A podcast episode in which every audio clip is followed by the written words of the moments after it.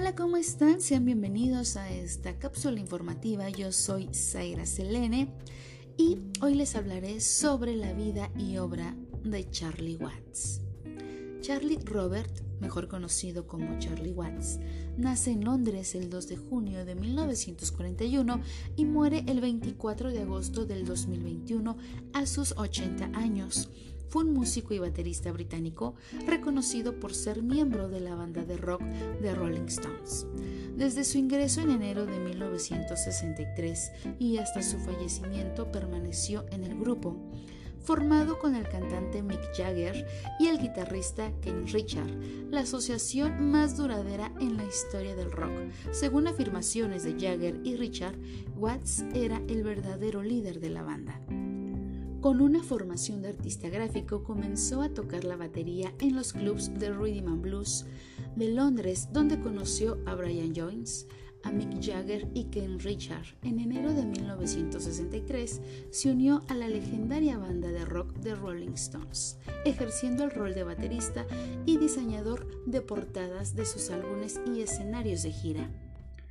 También giró con su propio grupo Charlie Watts Quintet, apareciendo en el Ronnie Scott Jazz Club de Londres con Charlie Watts Tenet. En el 2006, Watts fue elegido como miembro en el Salón de la Fama en la revista Modern Drummers. Según el reconocido crítico musical Robert Chris Watts es el mejor baterista del rock.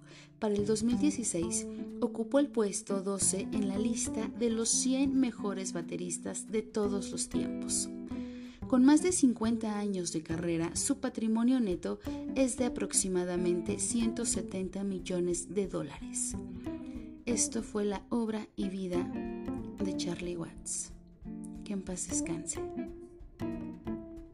Como pudieron escuchar, esta fue una breve, breve resumen de la historia y vida y obra de Charlie Watts.